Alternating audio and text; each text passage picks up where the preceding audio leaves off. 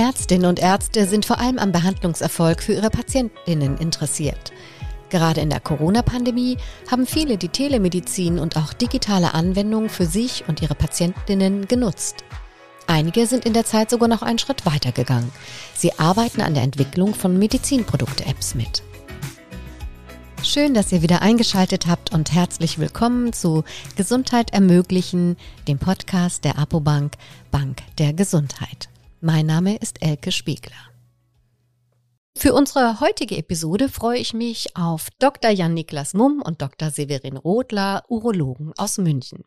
Gemeinsam haben sie die Medizinprodukte-App Uroletics für Männer entwickelt und uns interessiert, wie es dazu gekommen ist und wo sie die App und ihre berufliche Zukunft in den kommenden Jahren sehen. Hallo Jan, hallo Severin. Ich freue mich sehr, dass ihr unsere Einladung angenommen habt. Herzlich willkommen. Vielen Dank für ja, die Ganz herzlichen Dank für die Einladung. Sehr gerne. Ja, mögt ihr unseren HörerInnen äh, einmal kurz vorstellen, wo steht ihr beruflich und äh, vielleicht auch so ein bisschen was, wie so euer Tagesablauf aussieht? Genau, dann würde ich direkt mal starten. Severin Rothler, ich bin, wie schon gerade gesagt, Urologe am Klinikum Großhadern in München. Mache dort alles von operativer Versorgung von Patienten bis hin zu medikamentösen Therapien bei fortgeschrittenen Tumorerkrankungen habe mich sehr, sehr viel mit dem Prostatakarzinom beschäftigt als dem häufigsten urologischen Tumor und habe in den letzten Jahren auch sehr, sehr viel mit digitalen äh, Therapien mich auseinandergesetzt, habe eine eigene Arbeitsgruppe am Klinikum Großhadern zum Thema künstliche Intelligenz und digitale Therapien in der Urologie und habe so eben schon eigentlich seit zwei bis drei Jahren ein wissenschaftliches Projekt, was wir jetzt auch hier haben, letztlich schon zumindest in Ideen mitgestaltet. Cool, ja. Und Jan?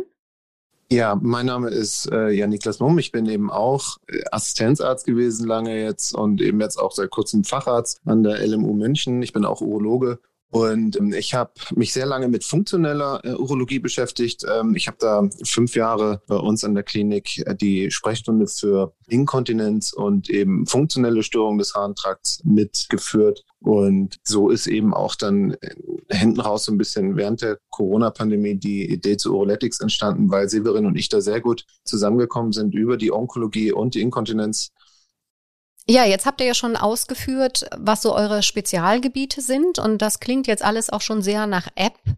Jetzt wissen unsere ZuhörerInnen natürlich noch nicht, was Uroletics genau ist, was das kann, was diese App macht. Könnt ihr das äh, nochmal kurz erklären? Okay, ja, also die Idee für Uroletics ist ähm, während der Corona-Pandemie letztendlich entstanden. Ich komme ja eher aus der funktionellen Urologie, das heißt also vor allem äh, die Behandlung von Inkontinenz und Severin eben von der Prostatakarzinombehandlung. Und es ist eben so, dass die Patienten, die eine Prostata-Operation bei Prostatakrebs bekommen, also eine Entfernung der Prostata, ein relativ hohes äh, Risiko für eine Inkontinenz postoperativ haben. Und ähm, während der Corona-Pandemie gab es da einfach wirklich das Problem, dass diese postoperative Rehabilitation und Physiotherapie kaum noch durchgeführt werden konnte. Und äh, so haben Severin und ich uns dann eben zusammengesetzt und haben das Konzept für Uroletics ausgearbeitet nicht mehr durchgeführt werden äh, aufgrund von Kontaktbeschränkungen oder wo, Genau, also einfach die Reha-Einrichtungen haben einfach genauso Probleme gehabt wie alle anderen öffentlichen Einrichtungen auch. Das heißt also, es ist dann so gewesen, dass die Patienten ja einfach diese Therapien nicht mehr stationär machen konnten und ein ambulantes Angebot gab es eigentlich nicht. Mhm. Und äh, deswegen haben wir uns entschieden, äh, wirklich fundiert auf einer wissenschaftlichen äh, Ebene eben diesen Patienten das mit an die Hand zu geben, was wir als den Standard in der Uniklinik ansehen. Mhm. Und das klingt ja dann auch nach Tempo. Das heißt, wie schnell habt ihr es denn dann geschafft, von der ersten Idee so eine App auf die Beine zu stellen? Und was musste da alles rein in die App? Genau, also wir sind eigentlich dann direkt im März mit eigentlich nur der Idee gestartet, sollte eigentlich nur ein Beckenboden-Trainingskurs werden. Haben angefangen, da Konzepte zu entwickeln, haben Videos gedreht, haben letztlich Konzepte zusammengeschrieben, wie so ein Kursplan eigentlich optimalerweise aussehen soll, weil es gibt's alles nicht. Es gibt immer so einzelne YouTube-Videos, also es gibt kein Konzept, wie sowas wirklich umgesetzt wird. Und dann eigentlich als die Corona-Welle wieder abgeflacht ist und alles so ein bisschen geöffnet hat, haben wir eigentlich gesehen, dass es eigentlich noch viel mehr Probleme gibt, nämlich dass die gesamte ambulante Reha eigentlich auch digital abbildbar ist für Patienten. Und dann kam eigentlich erst die Idee dazu, das Ganze tatsächlich als App anzubieten. Und dann hat es eigentlich nur sechs Monate gedauert, bis der erste Prototyp gestanden ist. Das heißt, bis das erste System so weit war, dass man testen konnte, ist das Durchlaufen von diesem Trainingsprogramm sinnhaft? Wie gut kommen Patienten damit zurecht? Wie gut wird sowas angenommen? Und dann hat es eben noch mal ein weiteres halbes Jahr gedauert, bis das Ganze auch wirklich komplett fertig programmiert als App umgesetzt war. Das heißt eigentlich ein Jahr nach Start der Corona-Pandemie war bereits so weit, dass wir eigentlich ein marktfertiges Produkt hatten. Seit wann ist denn die App verfügbar im Markt? Die App ist seit Anfang Mai in der Version, wie sie jetzt steht, verfügbar. Da gab es nur minimale Bugfixings noch, aber seit Mai steht die aktuelle Version der App. Können das zwei Ärzte alleine stemmen oder braucht man da noch ein paar Menschen mehr? Absolut. Also wir zwei haben mit der Idee am Anfang angefangen, haben uns vor allem auf diese medizinische Idee fokussiert und dann eigentlich sehr schnell gemerkt, dass man für jeden Teilbereich, und das ist jetzt nicht nur das App bauen, das sind auch ganz, ganz andere Bereiche, wo es um, um rechtliche Fragestellungen geht, wo es um Datenschutz geht, wo es um Implementierungen von irgendwelchen Zertifikaten geht. Für all die Bereiche haben wir uns letztlich äh, Spezialisten besorgt, äh, angefragt, mit vielen verschiedenen Leuten gesprochen, bis wir das Team eigentlich zusammen hatten, mit denen wir jetzt alle letztlich Teilschritte der App und der, ähm, der Zulassung äh, beschreiten konnten.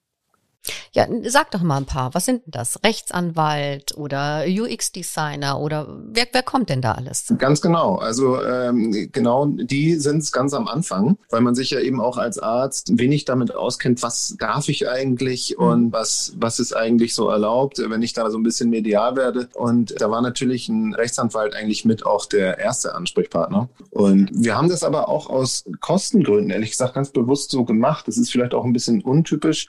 Andere Startups machen das ja auch anders. Da wird erstmal Geld gesammelt, um all das zu planen, was man vorhat. Und mhm. wir haben eben versucht, ja, zu überlegen, was brauchen wir als erstes. Dann klären wir das und zwar so, dass wir so wenig Geld wie möglich eben ausgeben. Und das hat wunderbar mhm. geklappt. Ja, das heißt, ihr seid äh, in Vorkasse gegangen. Ihr habt das selbst finanziert, das Projekt. Ganz genau, zu zweit, ja. Cool, ja. Und es ist natürlich dann so, dass sehr, sehr, wie soll man sagen, sehr viel individuell oder eigene natürlich äh, Arbeit da vor allem reingesteckt ist. Ja. Ich glaube, mhm. dass die Hauptarbeit an so einer Medizin-App tatsächlich eine wirklich sehr, sehr konkrete medizinische Idee ist, wo man sich am Anfang auch gar nicht so richtig klar ist, dass man das, was man vielleicht als Problem, als Versorgungslücke gesehen hat, dass das eigentlich noch viel, viel detaillierter verstanden werden muss um dann wirklich eine Lösung zu bauen, die von dem Patienten angenommen wird. Mhm. Und ähm, da ist jetzt ganz, ganz viel Arbeit auch gerade von uns, äh, von uns beiden dann reingeflossen, das Problem wirklich zu verstehen, mhm. zu verstehen, wer ist tatsächlich der ähm, Ansprechpartner, an welcher Stelle muss diese App wirklich genau anfangen mhm. und wo muss sie auch wieder aufhören. Das heißt, was ist genau dieser Bereich der digitalen Therapie, die abgedeckt werden muss? Und da braucht man einfach Ärzte, die das machen. Und das ist für die meisten natürlich schon der erste große Kostenfaktor, dass ähm, gerade wenn man aus dem nicht-medizinischen Bereich kommt, natürlich diese absoluten Spezialisten nicht unbedingt an der Hand hat, mhm. die für einen da State-of-the-Art äh, Modelle entwickeln, wie sowas aussieht. Genau, und dann ist es, glaube ich, einfach, wie, wie Jan schon beschrieben hat, eigentlich so ein, ein schrittweiser Prozess. Das heißt, dass man sucht sich jeweils immer den Spezialisten, den man braucht, einen App-Entwickler, UX-Designer, die einen diese medizinische Idee auch in eine Patientenstory umbauen können, dass das Ganze leicht zu bedienen ist, dass solche Sachen ähm, dann mit wenigen Klicks funktionieren. Mhm. Und dann ist es genau letztlich sich ein sehr großer organisatorischer Aufwand, dass man diese ganzen Projekte parallel organisieren kann. Das mhm. heißt, dass man alle Teams, ähm, weil es in dem in unserem Fall hauptsächlich auch externe Mitarbeiter waren, ähm, Freelancer, die uns ähm, an jeweiligen Stellen unterstützt haben, dass man die richtig koordiniert, dass die synchron zusammenarbeiten, dass am Ende eine fertige App rauskommt. Kann man das schaffen, wenn man Vollzeit als Arzt tätig ist oder habt ihr da Arbeitszeit reduziert? Wie habt ihr das geschafft? Ja, das kann man schaffen, wenn man bereit ist, eben nach der Arbeit sehr, sehr lange noch zusammen am Schreibtisch zu sitzen. Und äh, wir haben es tatsächlich hinbekommen. Aber hauptsächlich haben wir das, ehrlich gesagt, also, oder äh, wir haben es komplett in unserer Freizeit eben abends bis in die Nacht einfach zusammen konzipiert. Ja, so wie man sich ein Startup vorstellt, ne? Ganz genau. Ja, genau. Der absolute Startup-Flair, Wochenende, nachmittags und nachts. wow, oh, wow. Und das heißt auch diese ähm, Anmeldung Medizinprodukte-App, diese ganze Administration, das habt ihr auch selber gestemmt? Genau. Genau. Also Medizinprodukte-Zulassung ist einfach ein sehr, sehr großer, vor allem dokumentarischer Aufwand, den wir zusammen mit Partnern äh, gemacht haben, die einfach solche Zulassungen öfter machen. Aber es ist dann vor allem viel technischer Aufwand. Das heißt, viel Beschreibung von Sachen, warum funktionieren solche Sachen, was sind potenzielle Gefahren. Und das sind ja genau Sachen, die wir als Ärzte selber leisten können. Das heißt, wir können sehr, sehr gut eigentlich selbst bewerten, wo liegen denn genau die Gefahren in so einer App, wo sind die Risiken, was therapiert sowas, was ist die Datenlage, was ist überhaupt die Evidenz für die Sachen. Und das sind Sachen, die ganz, ganz stark in dieser Medizinproduktzulassung gefragt werden, die wir selber abbilden konnten. Natürlich für die rein administrativen, korrekte Dokumentation von Prozessen haben wir mit Partnern zusammengearbeitet äh, äh, für Medizinproduktzulassungen, aber wir haben einen ganz, ganz großen Teil der auch selber leisten können. So eine Medizinprodukte-App, um die quasi mal an den Mann beziehungsweise an den Patienten zu bekommen, äh, braucht man ja auch Partner. Und wie, wie geht ihr denn da vor? Also man hat ja verschiedene Möglichkeiten. Ich kann ja entweder sagen, ich mache äh, Selektivverträge und schaue so, dass äh, der Patient an diese App kommt. Oder plant ihr eine DIGA zu werden? Wie sind da eure Vertriebswege? Wie sieht das aus? Genau, das ist, glaube ich, eine der Grundfragen, die, sich, äh, die man sich ganz, ganz früh stellen sollte, weil sich danach auch letztlich die Entwicklung in Teilen richtet.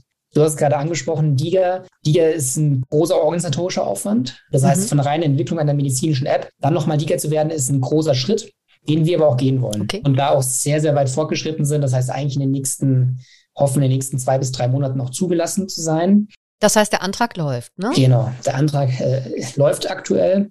Die DIGA ist deshalb spannend einfach als äh, Monetarisierungsmodell, weil einfach alle gesetzlichen Krankenkassen angeschlossen sind. Das mhm. heißt, Patienten alle gesetzlich versichert und das sind meistens 85 bis 90 Prozent der Zielgruppe erhalten so kostenlosen Zugang zur digitalen Therapie mhm. und können das genauso wie eine ganz normale Tablette äh, auf Rezept verschrieben bekommen. Der zweite Weg, den wir aber auch gehen, vor allem mit privaten Krankenkassen, ist das Aushandeln von Selektivverträgen, weil man da eben noch mehr Gestaltungsspielraum hat. Der Liga ist sehr, sehr starr. Das ist wie ein Korsett, was einem letztlich auch aufgezwungen wird. Mhm. Und Selektivverträge bieten eigentlich, eigentlich mehr Möglichkeiten, ähm, auch Versorgungsmodelle, die vielleicht noch gar nicht gibt, die man erst noch entwirft, mit einem Versicherer, der einen Vorteil in einem solchen Modell sieht, auch letztlich zu vereinbaren und sowas auch ähm, bezahlt zu bekommen. Deshalb beide Wege möglich. Ähm, wir gehen aktuell den Weg der Selektivverträge mit den privaten Kassen, sind da auch kurz vor Abschluss mit den ersten zwei Kassen ähm, und gehen parallel den Weg für die DIGA, um auch die gesetzlichen Patienten anbinden zu können. Werdet ihr weiter private Krankenversicherungen ansprechen? Sind da weitere Gespräche geplant? Absolut. Also mit den privaten Krankenkassen ist ähm, für uns einfach der Weg, dass man da vor allem für die Zukunft, wenn man das Ganze jetzt nicht auf ein oder zwei Perspektive anschaut, sondern auf zehn Perspektive vielleicht, mhm. bereits jetzt die Weichenstellungen für eben eigentlich viel modernere Versorgungsideen schafft. Das heißt, letztlich erfolgsbasierte Bezahlungen beispielsweise, dass Sachen nicht einfach nur für, für eine zeitliche Nutzung bezahlt werden, sondern auch für den tatsächlichen Erfolg, den so eine Therapie hat. Weil sowas ist genau die, die, letztlich die Chance von so einer digitalen Therapie. Man kann ja messen welchen Erfolg die Patienten haben. Mhm. Und genau das ist etwas, was in Zukunft im Gesundheitssystem viel relevanter wird, dass man auch nur eigentlich Interventionen durchführt, die dann einen messbaren Erfolg später haben und eben nicht nur in einer Verschreibung gemündet sind. Mhm. Und äh, zur DIGA können wir da unseren ZuhörerInnen vielleicht nochmal ganz kurz sagen, wie das funktioniert. Also das heißt, wenn ihr jetzt in zwei Monaten was erwartet, dann hast du wahrscheinlich einen Monat vorher äh, beantragt. Das heißt, dieser Fast Track dauert äh, in der Regel drei Monate und die Beantragung ist entweder auf vorläufig oder auf endgültig. Das heißt, welchen Antrag habt ihr da gestellt? Also wir haben einen vorläufigen Antrag gestellt. Mhm. Der Unterschied ganz kurz für die Zuhörer ist, dass der vorläufige Antrag noch ohne fertige durchgeführte Studie eingereicht werden kann. Der endgültige Antrag dann erst erfolgt, wenn man eine Studie vorlegt, die die Wirksamkeit oder einen Versorgungsvorteil der eigenen Therapie zeigt. Mhm. Und genau da fängt eigentlich schon die Kontroverse von der DIGA an. Es muss kein konkreter medizinischer Nutzen gezeigt werden. Es reichen auch Versorgungsvorteile. Wir haben jetzt die vorläufige Aufnahme beantragt, einfach aus dem Grund, weil die Studien aktuell initiiert sind. Aber natürlich, äh, wie in den meisten anderen Indikationen auch, es dauert einfach Zeit, bis Studien initiiert sind, bis sie durchgeführt sind, bis klinische Endpoints erreicht werden und bis man dann einfach die Ergebnisse hat, um sagen zu können, dass die eigene digitale Therapie auch wirklich einen Effekt hat. Mhm. Was ich jetzt noch spannend fände, unter den ZuhörerInnen sind vielleicht auch einige Ärztinnen und Ärzte, die selber eine gute Idee haben und sagen, da sehen wir auch so eine Versorgungslücke, da hätten wir Ideen, das würden wir auch gerne mal anpacken. Habt ihr da irgendeinen Tipp für die? Wie sollten die vorgehen? An wen können die sich wenden? Nicht alle werden es wahrscheinlich so wie ihr in einem eigenen Start-up schaffen. Was habt ihr da für Tipps? Also für Kollegen, die gründen, glaube ich, ist die Kernmessage eigentlich genau das, was unser Problem ganz am Anfang war. Man muss ganz, ganz genau und sogar eigentlich noch genauer verstehen, als man es am Anfang glaubt, was genau das Problem und was die Versorgungslücke ist. Weil oft sieht man ja ein Problem, denkt sich, oh, das könnte man lösen, aber das Problem ist oft viel, viel komplexer, als man sich das am Anfang vorstellt. Und das ist genau der Grund, warum es oft dann kein anderer auch schon gelöst hat. Das heißt, man muss ganz, ganz genau verstehen, welches Problem hat der Patient und welches Problem hat vielleicht der Arzt genau in der Situation, wo man sich überlegt, eben eine digitale Therapie einzubauen. Was unser Tipp ist, wenn man über digitale Therapien eigentlich nachdenkt, man muss klar definieren, wo, wo fängt das an. Ähm, aber was genauso wichtig ist, wo hört die eigentlich auch wieder auf? Weil digitale Therapien ersetzen keine Ärzte. Digitale Therapien sind genauso wie ein Medikament, das nimmt man und geht dann aber auch wieder zum Arzt zurück, um zu fragen, wie es eigentlich weitergeht. Mhm. Und ich glaube, das ist wichtig, einfach als, glaube ich, so als Kernbotschaft, dass man sich das von vornherein klar macht, dass man nicht versucht, die Patienten auf so eine Art Plattform zu ziehen, sondern dass man ganz klar definiert, was macht man mit dem Patienten und wie kommt der Patient auch wieder von der eigenen Plattform ins Gesundheitssystem zurück. Mhm. Und an wen könnten die sich wenden? Wen würdet ihr als Ansprechpartner empfehlen? Gibt es da schon jemand, der unterstützt oder der das für Ärzte macht und für Ärztinnen? Also letztlich war genau das auch eine der Grundideen, wie wir unsere Firma jetzt weiter aufgebaut haben, dass wir glauben, dass die Erfahrungen, die wir gemacht haben, die wahrscheinlich auch viele andere gerade im DIGA-Prozess gemacht haben, einfach etwas sind, was man absolut teilen kann und wie man auch zusammen mit anderen Kollegen eben neue Lösungen entwickeln kann. Weil ganz, ganz viele Sachen auf dem Weg sind eigentlich immer gleich. Das sind die gleichen Regularien, das sind die gleichen Zulassungsprozesse. Das heißt, wenn ein Kollege letztlich eine ganz klar definierte, klare Idee hat, glaube ich, sollte er sich wirklich auf die Suche nach einem starken Partner, das können wir sein, das können aber auch letztlich andere Hersteller auf dem Markt einfach sein, die den gleichen Weg schon beschritten haben, mhm. um da eben Synergien zu schaffen, weil sonst der Prozess, sowohl die medizinische Idee zu verfeinern und besser zu machen, als auch die Entwicklung der Tech, die dahinter steht und diese praktisch Translation von der Idee in eine funktionierende App, einfach sonst ein extrem langer Weg ist, der sonst mit Umständen einfach auch zu lang und zu, und zu ähm, finanziell teuer wird als dass man den dann sinnvollerweise gehen kann. Das mhm. heißt, unser Tipp ist eigentlich sehr, sehr früh Partner finden, die mit einem zusammen die Idee, die man hat, entwickeln können. Ja, wir hatten ja schon mal im Vorgespräch gesprochen, dass gerade im Bereich Digitalisierung und Entwickler und so weiter der Markt natürlich auch relativ leergefegt ist und da ist, glaube ich, gerade Partner finden auch gar keine einfache Sache. Du hast jetzt gesprochen ähm, von eurer GmbH, die ihr gegründet habt, ne? Das ist dann die Rocket Lane Medical Ventures GmbH. Die können wir auch in den Shownotes äh, mal verlinken. Das heißt, da habt ihr jetzt ein eigenes Unternehmen und auch das macht ihr quasi ja, in der Zeit, die euch noch bleibt neben dem Job, ja? Genau. Ist das so? Also Rocket ist letztlich die Muttergesellschaft, wo Roletics aktuell als Marke eingegliedert ist. Mhm. Und Rocket Lane ist genau eben so ein letztlich Inkubator, wo man medizinische Ideen, also von uns gerade von ärztlicher Seite eben von vornherein diese ganz klar im Fokus stehende medizinische Idee entwickelt mhm. und dann versucht eben auch in eine, in eine letztlich eine UX-Idee umzusetzen, wie man sowas dann eben in der App äh, umgestalten kann. Und ich glaube, dass genau diesen Schritt wir gut verstanden haben und in unserer App auch sehr gut umgesetzt haben. Und das ist etwas, was man, glaube ich, nicht jedes Mal eben neu lernen sollte, sondern wo man das letztlich an eine sehr, sehr gute medizinische Idee anschließen sollte. Mhm. Spannend. Sehr, sehr, sehr, sehr spannend. Wie geht es denn jetzt mit euch weiter? Ihr seid sehr engagiert mit Uroletics, mit eurem Unternehmen, seid aber ja auch noch voll beruflich Ärzte. Wie sehen denn eure Pläne aus? Ja, also bei mir ist das so, ich bin seit kurzem Facharzt, äh, seit ein paar Monaten jetzt mhm. und ich werde jetzt tatsächlich in eine urologische Praxis gehen, die werde ich mittelfristig übernehmen und ähm, wir werden auf jeden Fall oder also ich werde jetzt eben auf jeden Fall auch Arzt bleiben weil wir denken, äh, dass das eben, ja, dass wir da eine sehr gute Schnittstelle eben zur Medizin auch behalten. Also wir wollen jetzt nicht nur Unternehmer sein, sondern wir wollen ganz bewusst wirklich Ärzte bleiben, die digitale Medizin machen. Da glauben wir auch, dass das in Zukunft wirklich, ja, einigen Regularien noch unterliegen wird, das ganze Thema, weil ja jetzt dieses digitale Medizinthema wirklich an Fahrt aufnimmt und sehr viele ja, Ärzte, die aber auch gar nicht Kliniker waren, jetzt digitale Medizin machen. Manchmal sind auch Plattformen, die online sind, gar nicht so sehr mit Ärzten ausgestattet. Es wird trotzdem digitale Medizin praktiziert. Und da glauben wir einfach, dass wenn man mhm. digitale Medizin macht,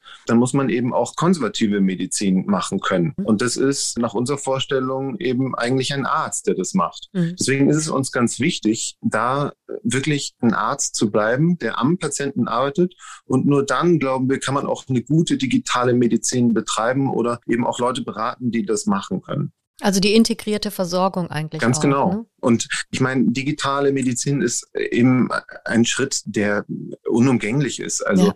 die Pandemie ist natürlich jetzt ein Katalysator, ein absoluter Beschleuniger von dieser ganzen Entwicklung. Mhm.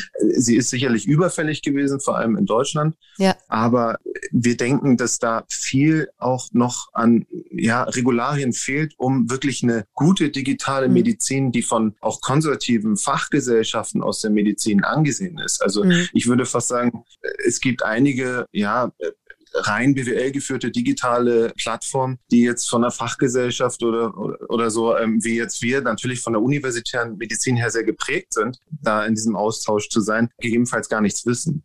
Das heißt also, da wird unserer Meinung nach sehr viel noch passieren. Mhm. Und uns ist es da ganz wichtig, dass wir diesen Status Arzt, also konservativer, praktizierender Arzt mit einer klinischen mhm. Erfahrung, den wollen wir gar nicht aufgeben, sondern wir wollen den wirklich einbringen in eine digitale Medizin. Mhm. Das ist was Neues, da fehlt noch viel, aber das ist absolut notwendig, dass da genau hingeguckt wird, dass eine Medizin auch von Ärzten praktiziert wird. Ja, also im Prinzip die, das Digitale einfach mit reinnehmen in, in das Spektrum der Ganz genau. Behandlung. Genau. Es ist eine Erweiterung. Es ist eine Erweiterung. Es ist ja, keine ja, neue genau. Medizin, sondern es ja. ist einfach äh, mhm. konservative Medizin einfacher übertragen. Einfach, man kommt viel mehr in die Breite. Das ist auch notwendig. Also die ländliche Versorgung, die wird äh, bei der Demografie immer schwieriger werden. Mhm. Das heißt also, dieser digitale Weg, der ist extrem wichtig, muss aber weiterhin natürlich auch die konservative Medizin beinhalten. Mhm. Ja, ich glaube, der Nutzen ist offensichtlich. Er muss nur fachlich äh, sinnvoll sein. und, und gut sein. Ne? Genau. genau. Severin, wie geht's mit dir weiter? Eigentlich letztlich genauso. Also wir versuchen natürlich äh, Uroletics äh, so gut wie möglich zu äh, positionieren. Wir möchten auch Uroletics jetzt nicht zum primären Anbieter von digitalen Therapien in der Urologie machen. Da gibt es noch einige Ideen mehr, die wir umsetzen wollen. Und ähm, wie soll man sagen, ganz persönlich für mich, ich bleibe auf jeden Fall auch in der Urologie weil ich genauso glaube, dass eben digitale Medizin eigentlich nur ein Teilaspekt sein wird der Betreuung, wie wir Patienten in Zukunft behandeln werden. Und ich glaube, dass um guter Digitalarzt ungefähr zu sein, muss man guter Kliniker sein. Und das ist man einfach nur, wenn man Patienten wirklich sieht, jeden Tag und betreut. Mhm. Und ähm, das kann man nicht, glaube ich, wenn man retrospektiv lange Zeit irgendwo anders gearbeitet hat, irgendwelche anderen Sachen macht und sagt, wie digitale Medizin geht. Und ich hoffe auch, das ist unser primäres Ziel auch mit Uroletics von vornherein gewesen, ganz stark forschungsgetrieben. Wir wollen die Evidenz schaffen, dass man diese digitalen Therapien anbieten kann. Wir wollen letztlich aber auch, das ist auch für uns wichtig, in die Ausbildung das Ganze bringen. Das heißt, Studenten sollten eigentlich frühzeitig lernen, wie geht man eigentlich mit digitalen Therapien um? Wie bewertet man sowas? Wo setzt man sowas effizient ein? Und ich glaube, dass genau das, das ist, was unser, eigentlich unser übergeordnetes Ziel ist. Wir wollen Evidenz dafür schaffen, dass man das machen kann. Ähm, wir wollen sowas in Leitlinien bringen. Und wir wollen auch zeigen, dass es einfach ein komplementärer Teil der Medizin ist, der in Zukunft einfach jeder Arzt beherrschen muss. Perfekt, ja. Das klingt ganz logisch, nachvollziehbar und muss dringend umgesetzt werden. Super. Ja, dann ähm, haben wir ganz zum Schluss noch unsere Podcast-Frage und da würde ich euch äh, beide bitten, auch zu antworten. Und zwar wäre es schön einfach, wenn ihr einmal erzählt, was aus eurer Sicht für eure Patienten am dringendsten fehlt, um Gesundheit zu ermöglichen. Also ich glaube, wenn wir jetzt gerade vor allem über digitale Medizin sprechen, es fehlen auch die Ärzte, die das beherrschen, ist ja ganz klar, weil es gab noch keine digitalen Therapien bisher. Es fehlt die Erfahrung und das ist in der, in der Klinik immer ein Problem. Wenn die Erfahrung fehlt, kann man sowas auch nicht gut einsetzen. Das heißt, wir werden in den nächsten Jahren einfach diese Erfahrung schaffen müssen und sammeln müssen, damit Patienten Zugang oder sinnvollen Zugang zu solchen Therapien haben.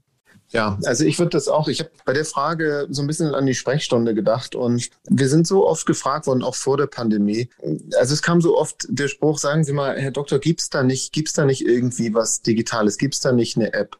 Und deswegen ist die Frage eigentlich schon ein bisschen mit Uroletics zu beantworten, weil wir können jetzt schon sagen, also unseren Patienten, mit denen vor allem ich jetzt in meinem Alltag am meisten zu tun habe, ist äh, die Antwort auf die Frage, Uroletics hat gefehlt.